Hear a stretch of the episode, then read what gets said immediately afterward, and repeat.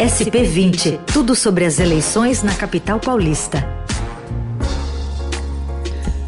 E a gente continua falando sobre as eleições na capital paulista, os rumos, né, e os bastidores, hoje com a participação da Paula Reverbel, repórter de política do Estadão. Tudo bem, Paula? Bom dia.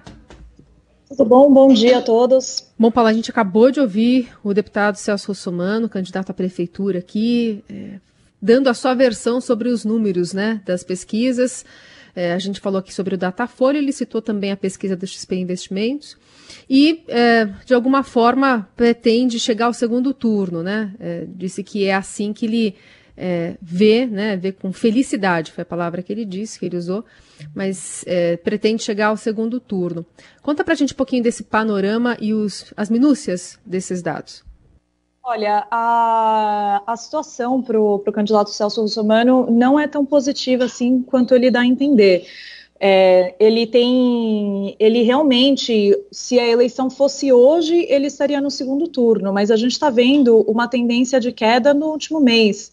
Então, usando só os números do Datafolha, de, há um mês ele perdeu um terço do eleitorado dele e a rejeição dele está numa alta sem precedentes aqui nessas eleições. Então, é, se essa tendência seguir, em mais duas semanas ele já está fora do segundo turno, de acordo com essa mensuração.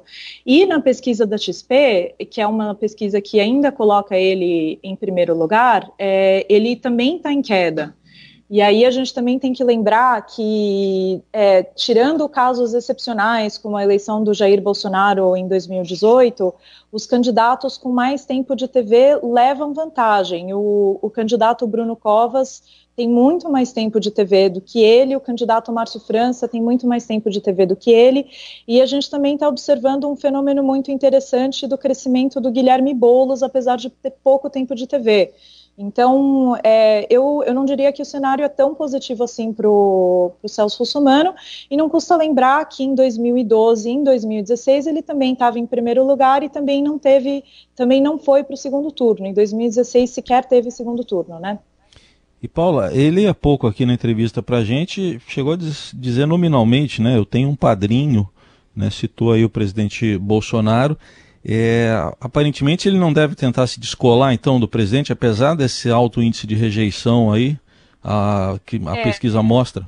É, eu tenho acompanhado a, a candidatura dele diariamente, né? O, o eu, ele entrou o, com a participação do, do Bolsonaro e foi inclusive uma, uma negociação de antemão. Ele foi o último candidato a confirmar a candidatura dele, né? A convenção dele foi no limite do prazo da Justiça Eleitoral e ele só confirmou a participação dele nas eleições quando o Bolsonaro sinalizou que ia apoiar ele e apoiá-lo ainda no primeiro turno.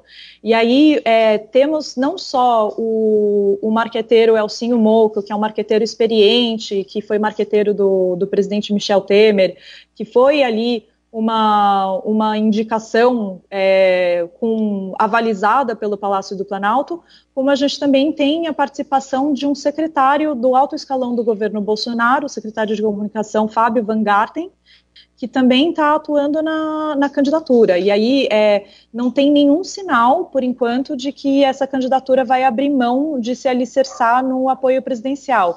E a gente está vendo aqui que o, o resultado não é positivo em termos de intenção de voto.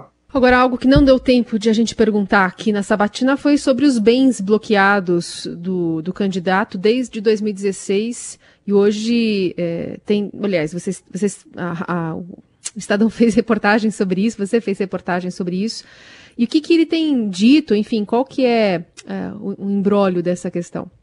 É, olha, essa questão é uma questão que se arrasta desde 2016 por causa do bardo alemão em Brasília. O, o deputado Celso Russomano, candidato à prefeitura, ele era um dos sócios do, do bardo alemão.